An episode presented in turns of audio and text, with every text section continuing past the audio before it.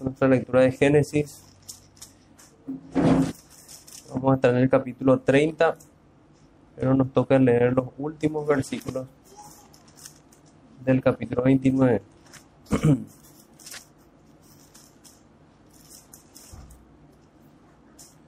los últimos versículos del capítulo 29.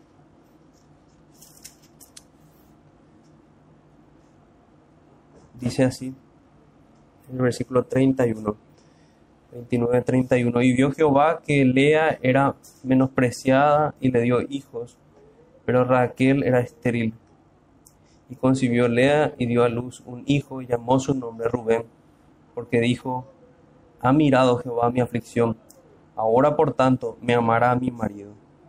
Concibió otra vez y dio a luz un hijo y dio por y dijo, por cuanto oyó Jehová que yo era menospreciada, me ha dado también este y llamó su nombre Simeón. Concibió otra vez y dio a luz un hijo y dijo, ahora esta vez se unirá a mi marido conmigo, porque le he dado a luz tres hijos. Por tanto, llamó su nombre Levi. Concibió otra vez y dio a luz un hijo y dijo, esta vez alabaré a Jehová. Por esto llamó su nombre Judá y dejó de dar a luz. El Señor bendiga su palabra. Hermanos, hasta ahí vamos a leer, pero saben que vamos a terminar analizando hasta el versículo 24 en esta ocasión. Vamos a ver todo el capítulo 30 solamente hasta, hasta allí. Bueno, como comentaba a los hermanos en el patio, como para unificar tanto la estructura que habíamos visto de, de la vida de Jacob y también para dar unidad a, a, este sermón. El título del sermón es Conflicto entre las hijas de Labán. Y eso nos ubica en el lugar del, del, relato de la vida de Jacob. Ya nosotros pasamos por, entendimos que la vida de Jacob es una vida de conflictos. Eso es lo que caracteriza el relato de la vida de Jacob. En primer lugar vimos el principio de ese conflicto. Iniciaba en el vientre de la madre. Luego vimos que hubo conflicto con, con cananeos en, en el cual estuvo involucrado su padre Isaac. Luego vimos que hubo una separación hostil de su hermano Esaú. Y ahora estamos en el punto central, vamos a decir, de esta narración, que de, estructura simétrica, que decíamos que se, se reconoce como quiasmo, que se le conoce como conflicto en la casa de Labán. Ya vimos que Labán y todo el engaño que trajo Labán vino a ser como una disciplina del Señor a los engaños que Jacob había, que Jacob había incurrido. Ahora estamos viendo ya esas consecuencias de ese engaño de Labán y de también la mala decisión de Jacob de entrar en esta relación de en parte incestuosa porque había tomado a dos hermanas y en, otra parte también de una relación de poligamia el Señor no mandó eso. Esa es una enseñanza moral clara que podemos nosotros traer en contraste del texto.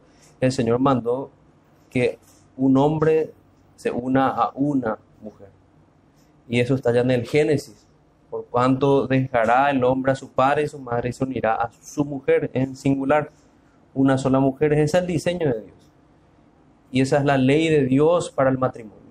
Cualquiera que establezca otro medio, sea religión, o sea, algún Estado está yendo en contra de la ley de Dios y eso no puede prosperar. Ni a Jacob, siendo un elegido de Dios, estaba en el pacto de Dios, aún así se ven las consecuencias terribles de la poligamia en la vida de Jacob. Digamos, del desprecio a la palabra de Dios, también como estudiábamos ayer, porque desprecian el modelo que Dios dejó en su palabra para el matrimonio y falló aquí y decimos, decíamos que también viene como parte de la disciplina de Dios hacia, hacia Jacob. Otra de una de las reflexiones también que me pareció importante traer aquí como, como introducción, para traer atención también a nuestras mentes. Un hermano dijo lo siguiente con relación a la palabra, a la palabra de Dios. Dijo que si queremos tener una muestra del poder de su palabra, tenemos la creación del universo. O sea, eso es lo que el Señor puede hacer con su palabra. Eso es una, una muestra, decía él. Y el Señor aquí nos habla con su palabra. Así que, si bien tenemos un relato histórico, no debemos dejar de tener nuestras mentes que es la palabra de Dios, es la misma palabra poderosa que creó los montes, y es la misma palabra que convierte el corazón y que nos santifica, que nos santifica. Aún siendo creyentes, nosotros necesitamos que nuestro corazón siga siendo transformado por la palabra de Dios, cada vez conformado más cerca a su palabra. Y esa es la relevancia que tenemos de, estos tiempos de estudio de su palabra. A no ser que queramos entrar voluntariamente en conflictos similares a los de Jacob. Entonces, repito nuevamente el título, conflicto entre las hijas, entre las hijas de Labán.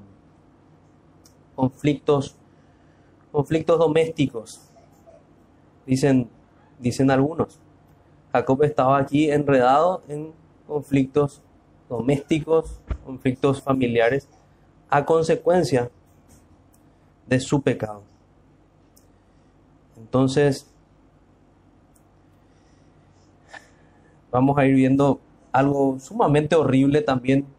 No, no quiero que minimizar tampoco eso. Es el conflicto entre las hijas de Labán, decimos que son las hijas de las esposas aquí de, Jacob. Y en lugar de tener hermanas en armonía, obviamente esta relación no las puso en armonía, sino que las puso en una disputa entre ellas. Una disputa de envidia y, y celos algo muy horrible. Nadie desearía esto para su familia. Creo que ya habíamos señalado la maldad de Labán, porque mucho tiene que ver él al haber metido a sus hijas en esta, en esta situación. Un comentarista decía que si él tuviese 10 hijas, tal vez haría lo mismo con ellas, ¿verdad? Comerciaría de la misma manera con, con ellas. Era la acusación que le, les hacían sus, sus propias hijas a, a Labán. Entonces vayamos de lleno a nuestros, a nuestros versículos. Es el versículo 29 empieza, vio Jehová que Lea era menospreciada. Bueno, Dios está obrando justicia en medio de toda esta situación, en medio de toda esta situación pecaminosa. Él está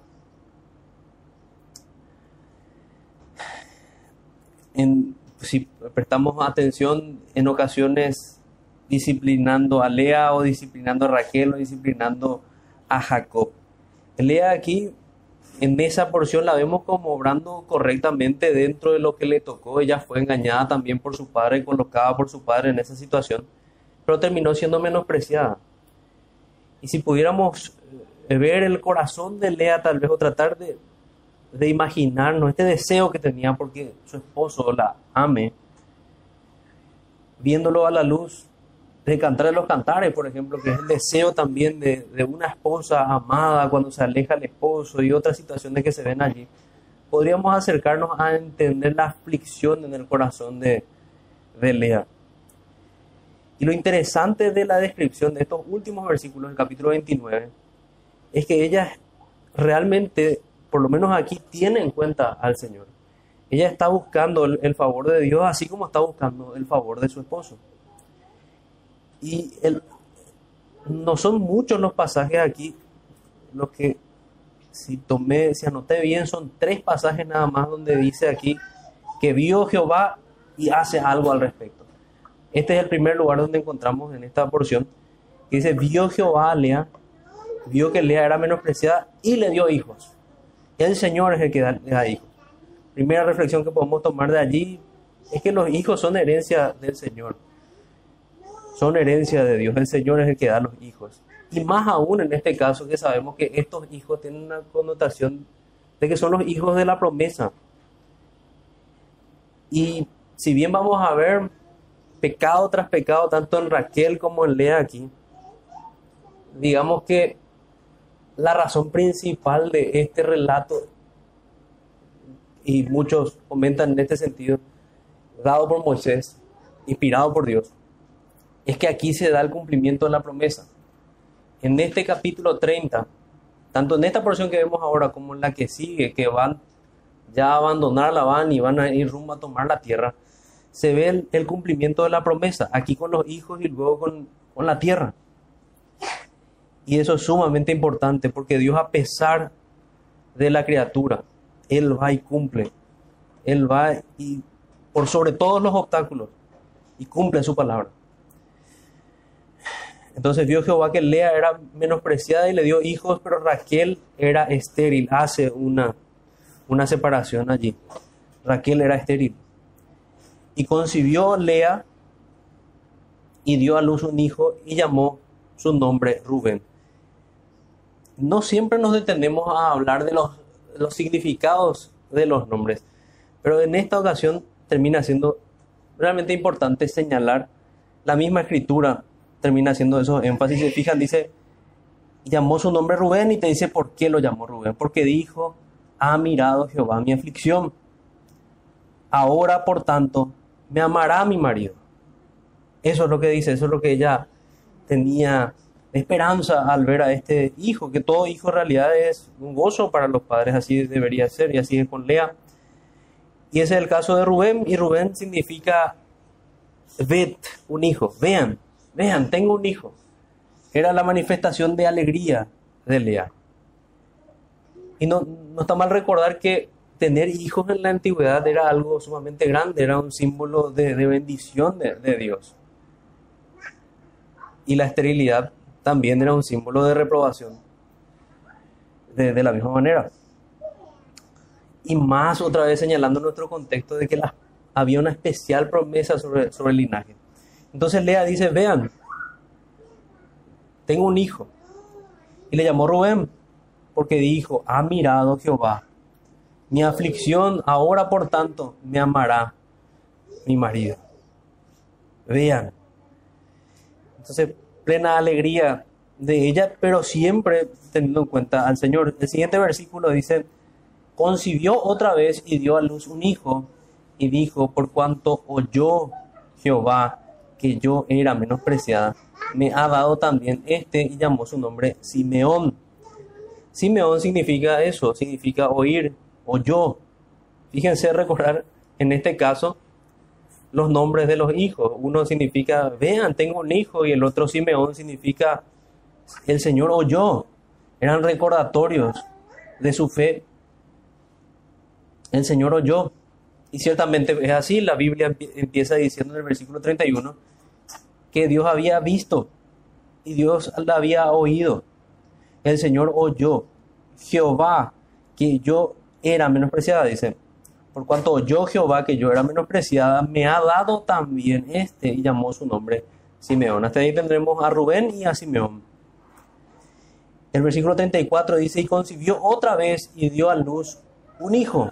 Y dijo, ahora esta vez se unirá mi marido conmigo porque le he dado a luz tres hijos.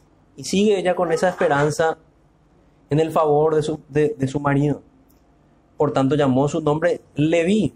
Nosotros sabemos que la tribu de Leví fue la establecida para el sacerdocio.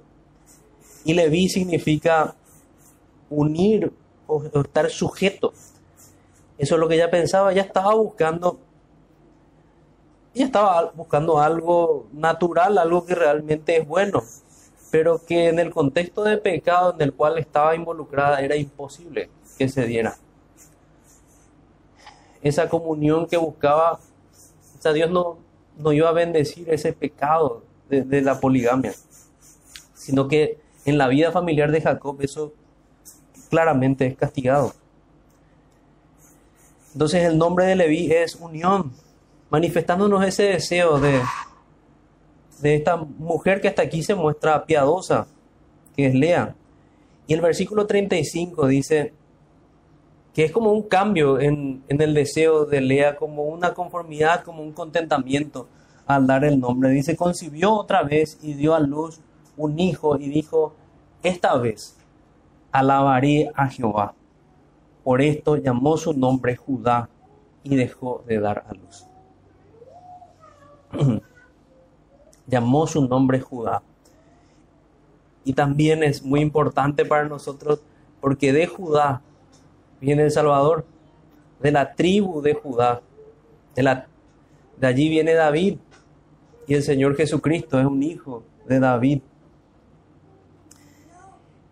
Y el mensaje que deja Lea también aquí es, es como de conformidad ya a los designios de Dios. Ella dice, ya esta vez voy a alabar a Dios.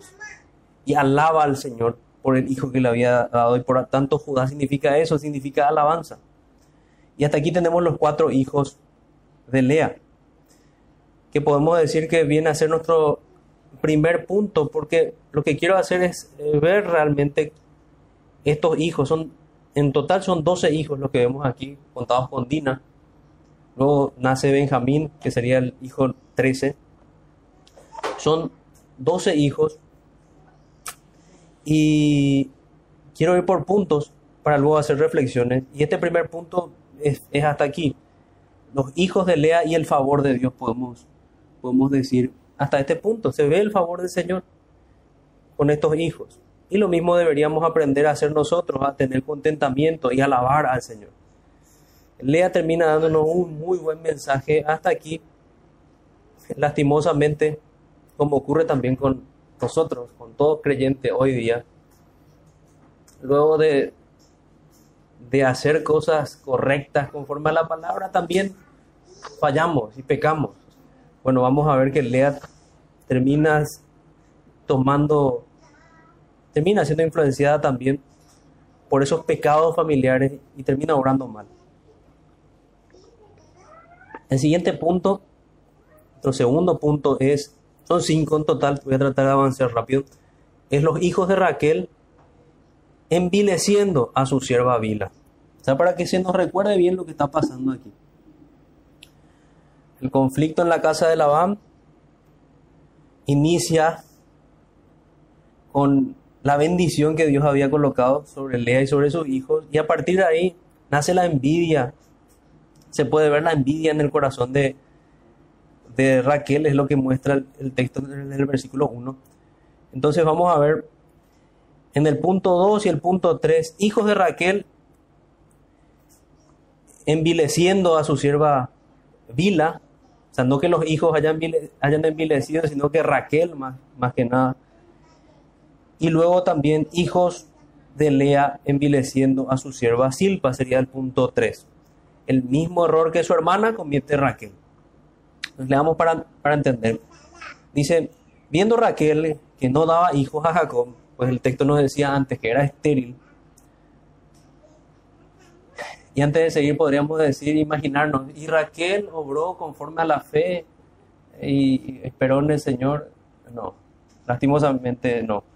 Raquel tomó el ejemplo, más bien, el ejemplo equivocado que se ve en Sara cuando da a Agar y quiere hacer que las cosas se den por ese medio que Dios no mandó.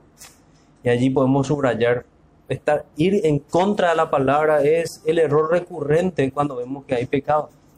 Viendo Raquel que no daba hijos a Jacob, tuvo envidia de su hermana y decía a Jacob, dame hijos o si no me muero. Qué contraste más interesante. Mientras que veíamos el contentamiento de su hermana Lea, aquí vemos todo lo contrario, porque la envidia o la codicia, como aparece en el último, en el décimo mandamiento, es contrario al contentamiento. Ella tuvo envidia. Y la envidia es algo malicioso, es ver que alguien tiene algo y desear que no lo tenga. Desear tenerlo, pero además tener un deseo malicioso para con la otra persona. Y Jacob se enojó contra Raquel y dijo, ¿soy yo acaso Dios que te impidió el fruto de tu vientre? Y bueno, ¿qué?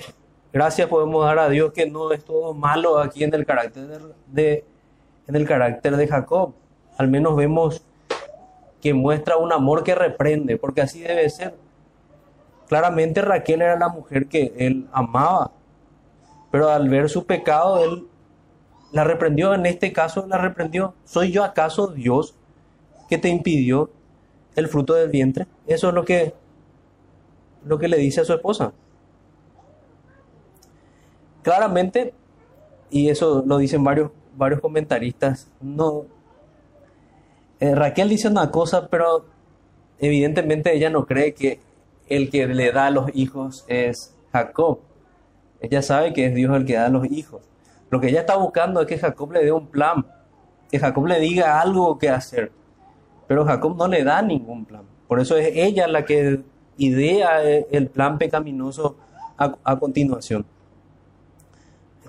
tengo una reflexión que quería leer.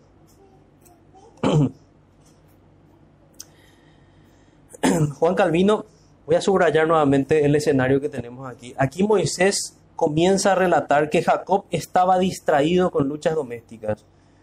Pero aunque el Señor lo estaba castigando, porque no había cometido ningún pecado leve al casarse con dos esposas, y especialmente hermanas, sin embargo, el castigo fue paternal y Dios mismo viendo que suele perdonar misericordiosamente a su propio pueblo, refrenó en cierto grado su mano, de donde también sucedió que Jacob no se arrepintió inmediatamente, sino que agregó nuevas ofensas a las anteriores, Juan Calvino. Me pareció que ayuda mucho el comentario de Calvino al ver el texto y no marearnos con preguntas de por qué Dios no estaba castigando inmediatamente el pecado. Porque en ocasiones el Señor no hace las cosas de esa forma. Él en su momento establece el castigo, en su momento decide despertarnos al arrepentimiento y nos llama. Pero claramente él estaba ya sufriendo. Porque dice muy bien Calvino, no era un pecado leve el casarse con dos mujeres y además que eran hermanas. También Calvino dice en cuanto a este este apartado, este, esta porción, aquí aparece la vanidad de la disposición femenina, porque Raquel no es inducida a huir hacia, hacia el Señor, sino que se esfuerza por obtener un triunfo por medio de artes ilícitas. Por lo tanto, ella apresura a Jacob a un tercer matrimonio, que es lo que vamos a leer aquí.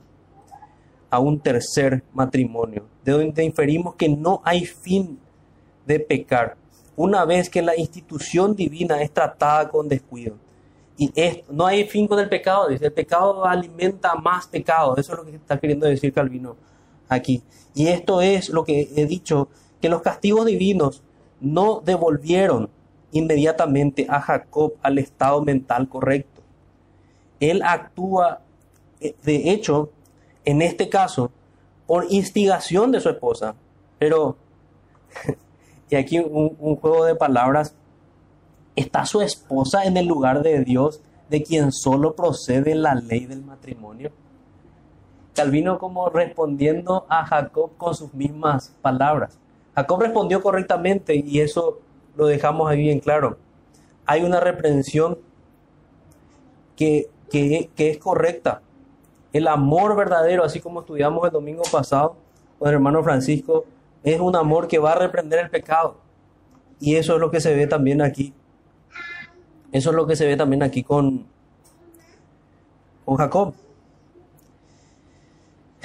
En cuanto a ese punto, permítanme también mencionar una cuestión allí de, de Matthew Henry. En cuanto a esa, a esa reprensión. Dice, a ver.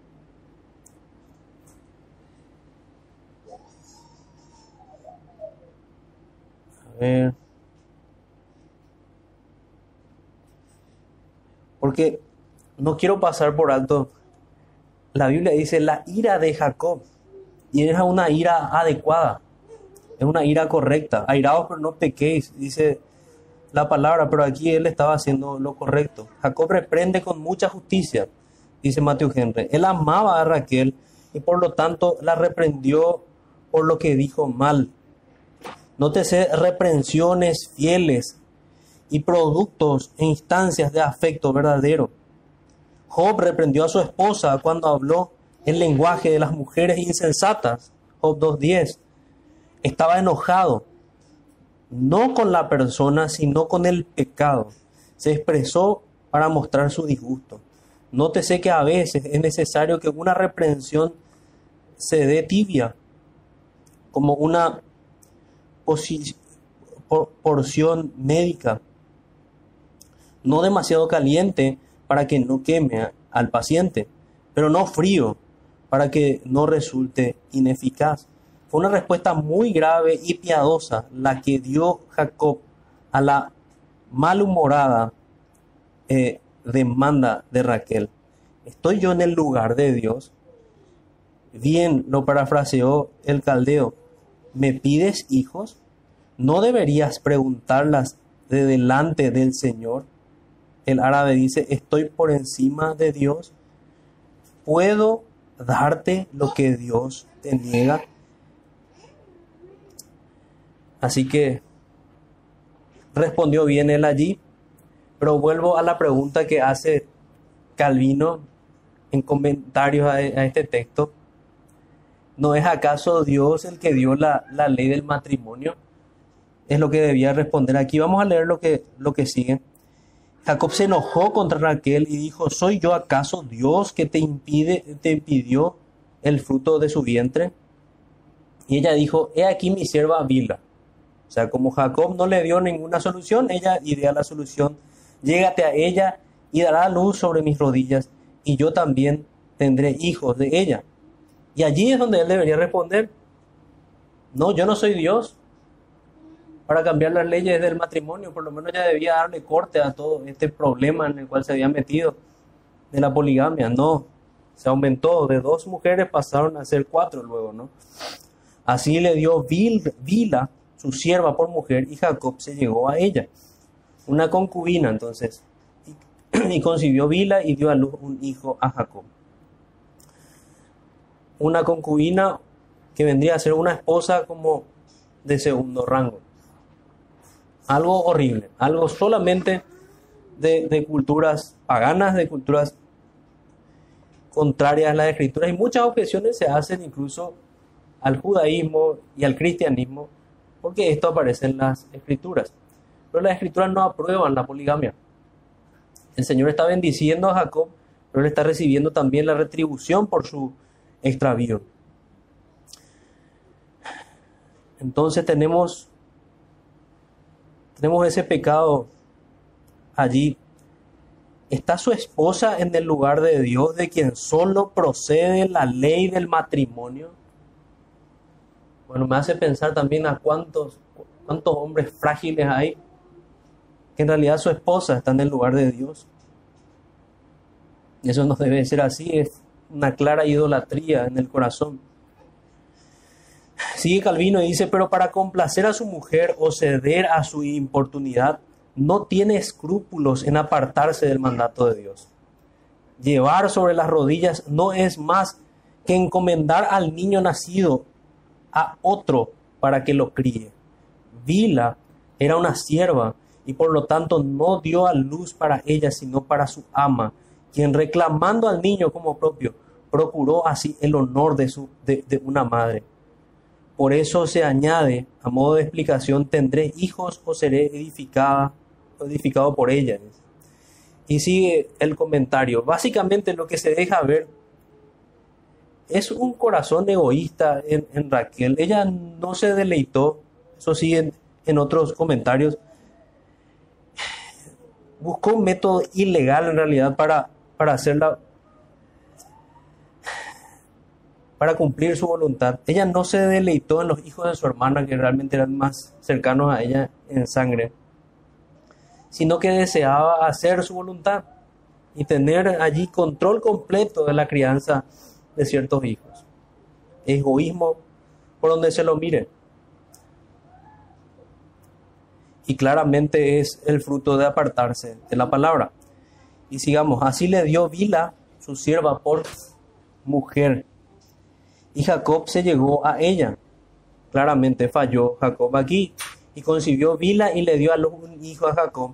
Dijo entonces Raquel, me juzgó Dios y también oyó mi voz y me dio un hijo.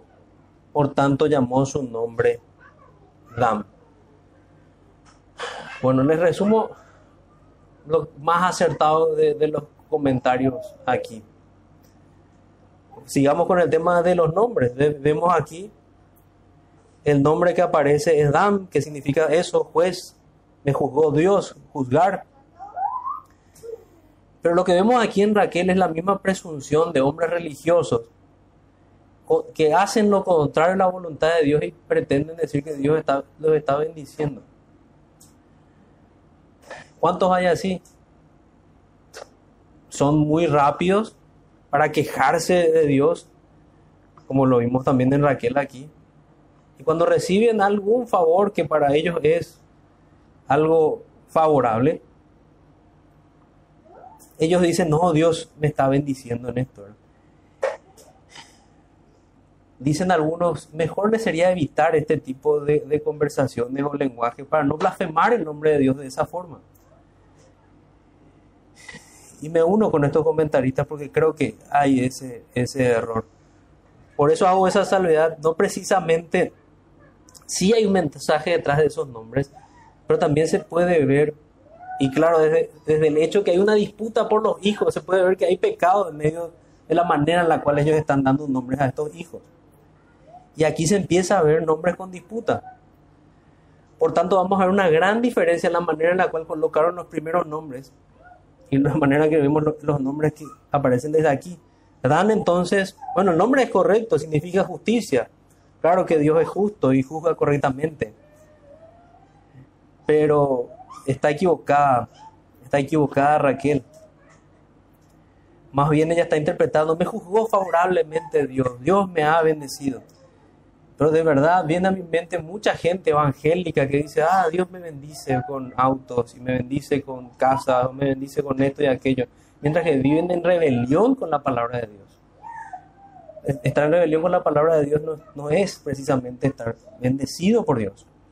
El versículo 7 dice, concibió otra vez Vila, la sierva de Raquel, y yo hacía énfasis en este subtítulo, envilecida en realidad, porque qué decisión podía tomar ella. Ya sus amos aquí la habían colocado en esta penosa situación. Y dio a luz un segundo hijo a Jacob y dijo Raquel, con luchas de Dios he contendido con mi hermana y he vencido.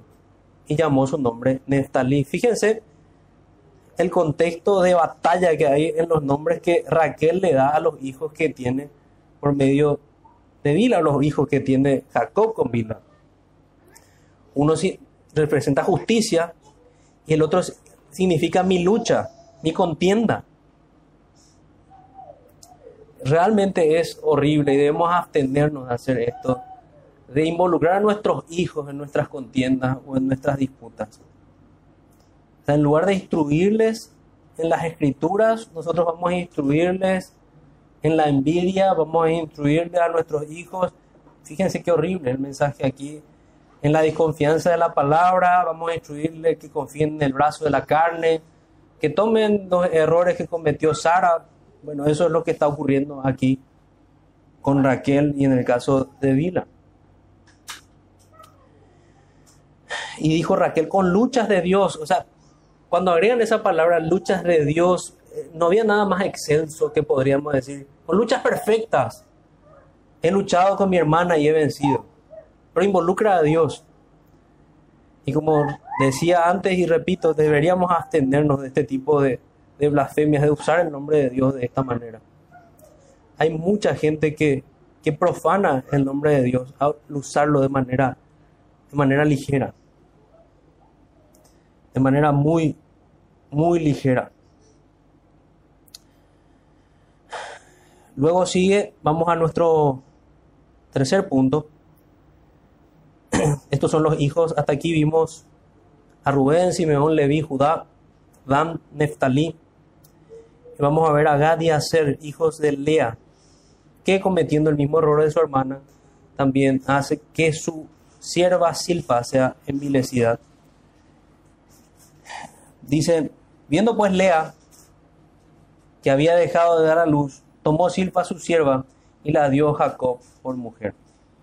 Parece como uno mira el texto y queda sorprendido porque realmente podemos creer en la depravación total al ver cómo dándole un lugar al pecado, cómo se expande en la vida de los hombres. Y estamos hablando de no cualquier hombre, estamos hablando de Jacob. Lea que la vimos piadosa, aquí cae en, el mismo juego de la envidia y la falta de contentamiento, en el mismo pecado de dar a su sierva. Pero algo interesante que señalar es una suerte de juicio también para Raquel, porque Raquel idea un plan totalmente pecaminoso y en la providencia recibe la misma respuesta por parte de su hermana. Entonces es, un golpe realmente a ese plan horrible que ella ideó. Viendo pues Lea que había dejado de dar a luz, tomó Silpa su sierva y la dio Jacob por mujer. Claramente, por concubina, por esposa. Y Silpa, sierva de Lea, dio a luz un hijo de Jacob. Y dijo Lea, vino a la aventura y llamó su nombre Gad. Bueno, aquí hay algunos que eh, como cierta controversia porque eh, en cuanto a los nombres o en cuanto más adelante vamos a ver una planta, por ejemplo, algunos deciden ver incluso alguna relación con el paganismo en, el caso de, de, estas hermanas. Yo creo que el texto no, no da suficiente luz como para concluir algo así, por tanto no voy a entrar en esa línea. Eh, doy nomás como para que se entienda, Gad significa fortuna o ventura, entonces algunos interpretan que el dios de la fortuna o algo así es lo que estaba... No, creo que lo más sensato es pensar que simplemente ella está pensando en, en lo que significa esa palabra fortuna o ventura, de la cual nosotros también, de cual nosotros también tenemos la palabra bienaventura, bienaventuranza, que viene de lo mismo. Fíjense si, si vemos lo que significa lo que significa aventura, tenemos mucha claridad, estado de dicha o felicidad en que se encuentra una persona que ha conseguido sus deseos, o buena suerte o buena fortuna. Por eso es muy similar a decir bienaventurado. O sea, ese es el énfasis que da Lea. Es, ha conseguido lo que, lo que quería. Y más más que eso no, quisiera agregar, pero entonces es eso. Ella está en un estado de, alegría, de buena fortuna. Luego dice, luego Silpa, la sierva de Lea, dio a luz otro hijo a Jacob y dijo, Lea, para dicha mía, porque las mujeres me dirán dichosa y llamó su nombre Aser. Y ahí termina siendo medio armonioso la manera en que coloca, los nombres de estos hijos, tanto de Gad como Aser. Uno es fortuna o ventura y el otro es alegría, felicidad, dicha. Ella se alegraba con, con los hijos. Y ya dejando un poco de lado este tema, es claro que ambas fallaron en esto, pero sí es bueno alegrarse con los hijos. Creo que a todos nos toca hacer ese tipo de reflexiones cuando producto de alguna fornicación vienen hijos y nosotros nos alegramos porque vienen los hijos, pero no por el acto pecaminoso, el cual es digno de reprensión. Y es algo similar lo que podemos ver también en ese punto. Nos alegramos y ella se alegra por el hijo, por ver a Gad, por ver a, en este caso, a Hacer. Y aquí pasemos a nuestro cuarto punto, que es los hijos de Lea. y para acentuar la maldad en este punto, porque no podemos hacer empezar a comerciar de esta manera. Similar a lo que hizo Esaú al vender su primogenitura, claro. Pero sería Lea, los hijos de Lea, el intercambio diabólico. hay un intercambio que no debería estar, no se puede comerciar con estas cosas. De hecho, la prostitución es el arte, entre comillas, es la actividad, profesión, entre comillas, en la cual se comercia con esto. O sea, a ese punto había llegado esta familia.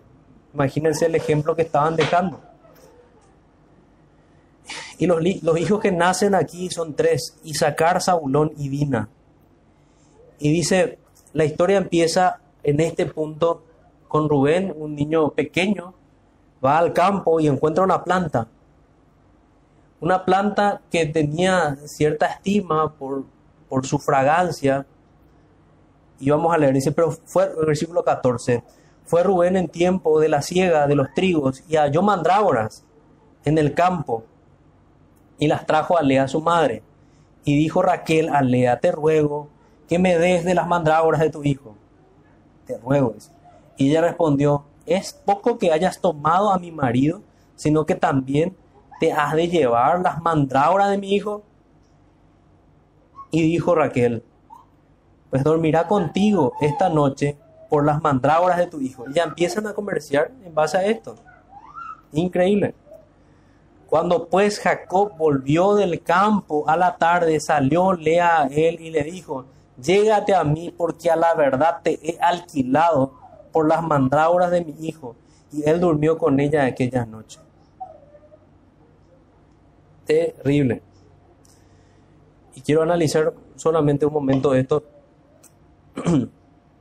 mandrágoras, eh, algunos dicen que tenían como una forma de, de, duraznos, otros por la etimología lo conocen como manzanas del amor, eh, porque algunos sí lo ven asociado como un estimulante para, para, para tener hijos,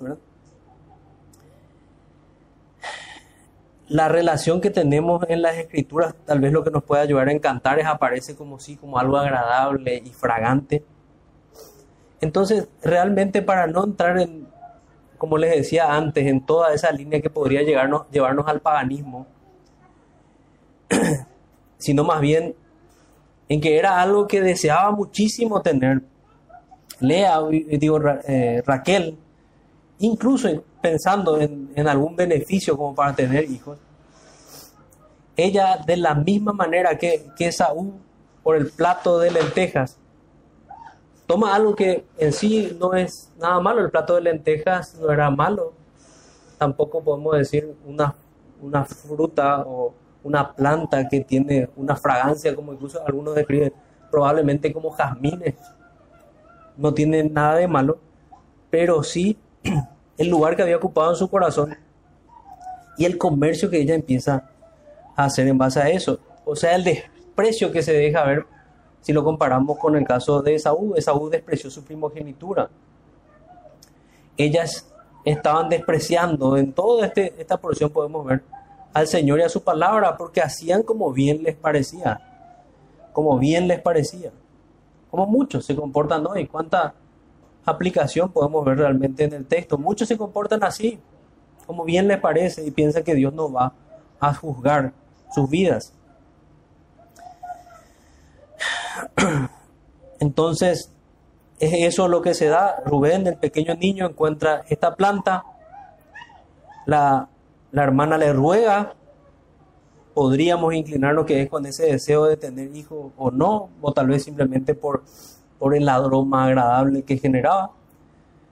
Pero si ella está dispuesta y nos deja ver en el relato de Moisés que había monopolizado al esposo que ya no se llegaba a Lea, a, Jacob.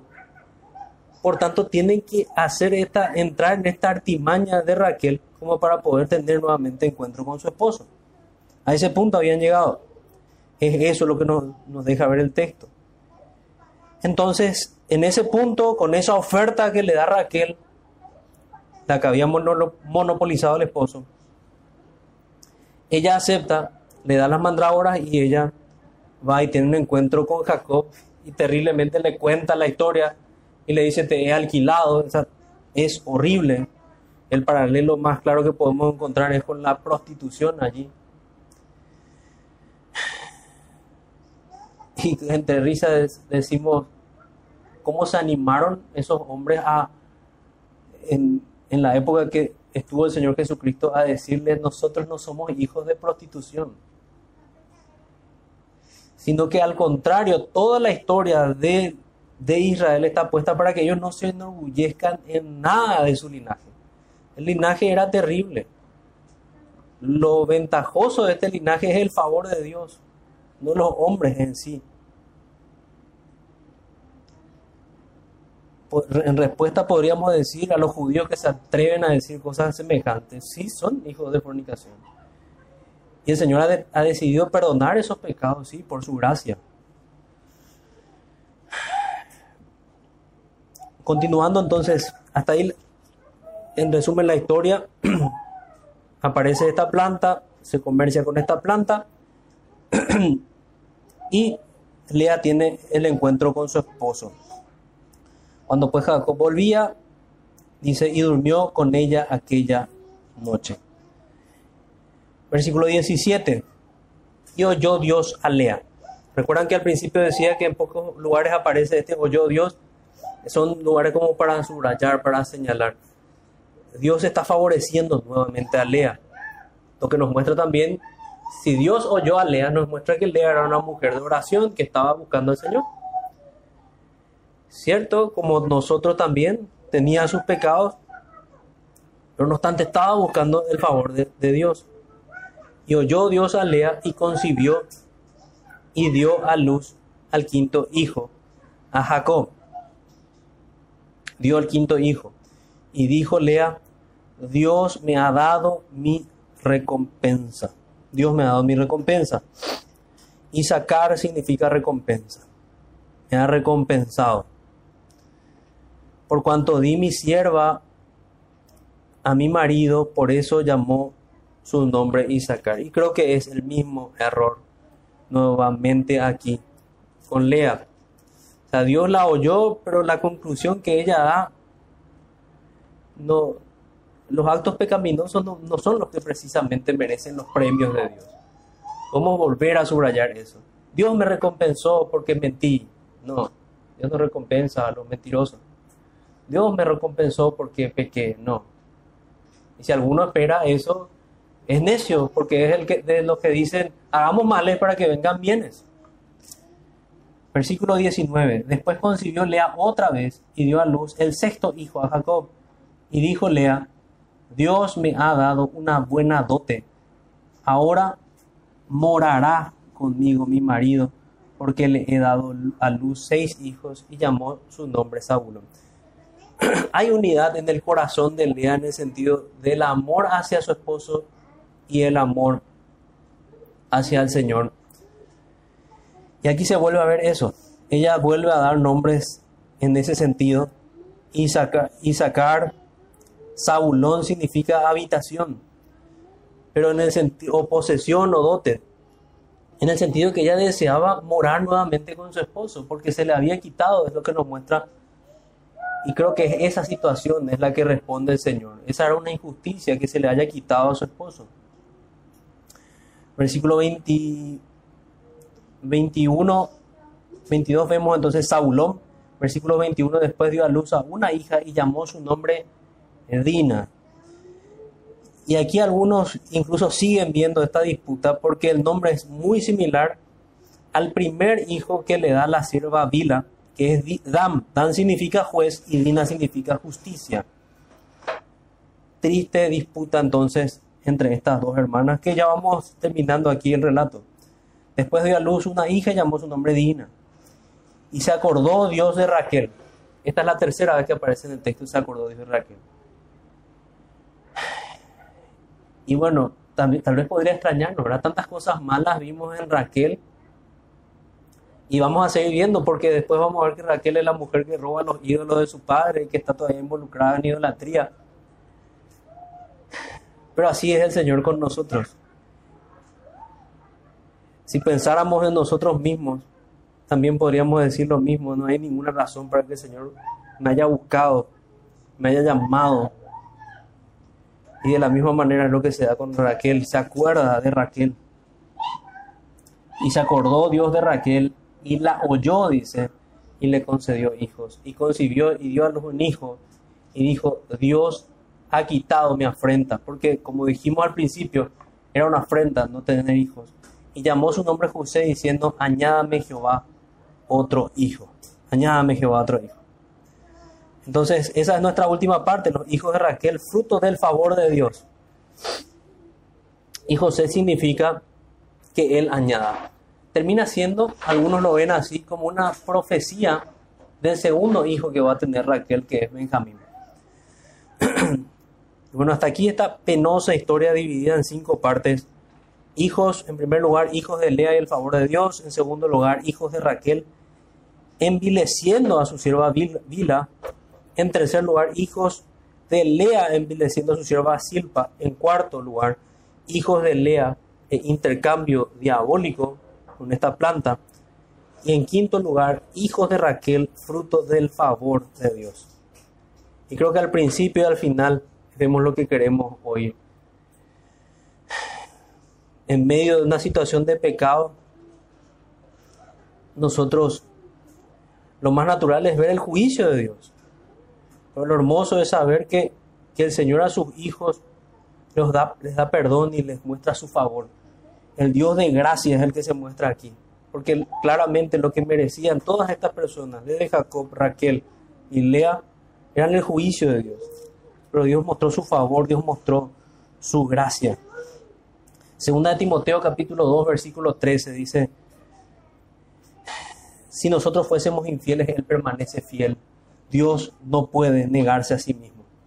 Y esto debemos recordar que se da así porque es el cumplimiento de la promesa. Dios está cumpliendo la promesa de hacer de Israel una gran nación, cumpliendo la promesa de Abraham.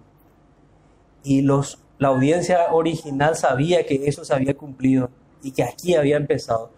Porque si hacemos el análisis de la cantidad de personas que salieron de Egipto, escribe que son como 600 varones si hacemos el cálculo con las mujeres, muchos acentúan que probablemente fueron como un millón de personas las que salieron de Egipto. Un millón de personas, realmente como las estrellas se estaba aproximando ya el número de la descendencia. Y nosotros, al igual que entendemos en este texto que dependemos 100% del favor de Dios, deberíamos clamar como Jeremías 14:7 aunque nuestras iniquidades testifican contra nosotros, oh Jehová, actúa por amor de tu nombre, porque nuestras rebeliones se han multiplicado contra ti, hemos pecado.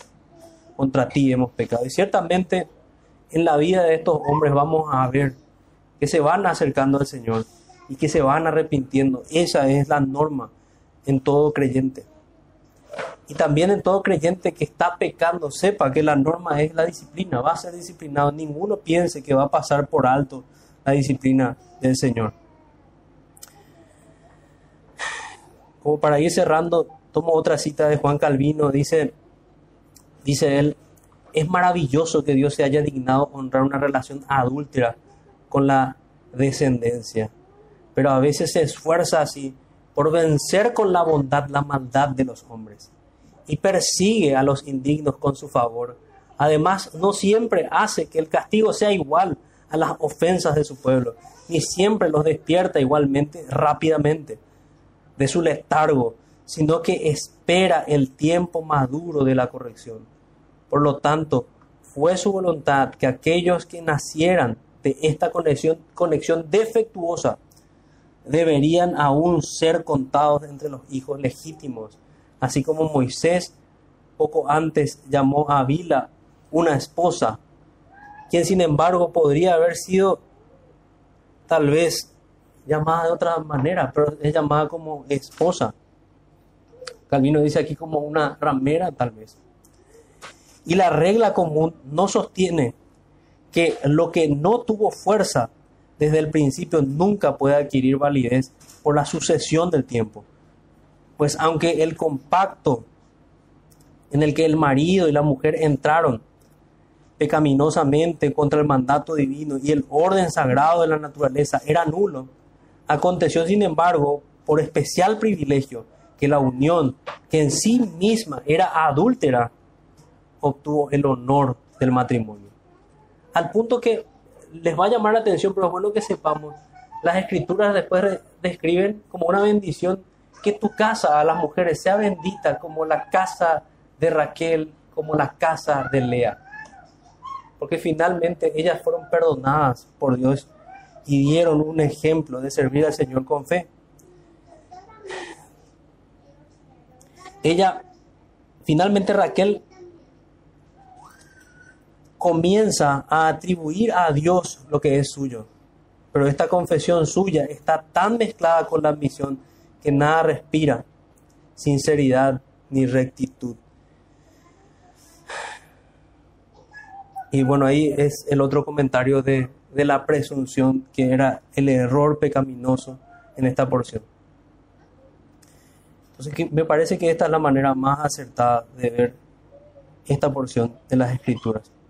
Aprender entonces de que la envidia, está de más decirlo tal vez. La envidia no trae nada bueno. La envidia es un pecado, digamos que es la corona de los de la maldad allí en, en los diez mandamientos, porque nos muestra que aquel codicioso va a fallar en todo lo demás, que la codicia es el pecado del corazón, que Dios juzga el corazón, el descontento envidioso y orgulloso, el deseo desordenado, pasiones desordenadas. Y lo bueno que debemos, podemos tomar es la reprensión de Jacob. Aprender a reprender con justicia, con amor, la impiedad en, nuestro, en nuestras casas. Y ese realmente es el modelo que debemos dejar en la familia, no el triste modelo que después se vio en la casa de Jacob.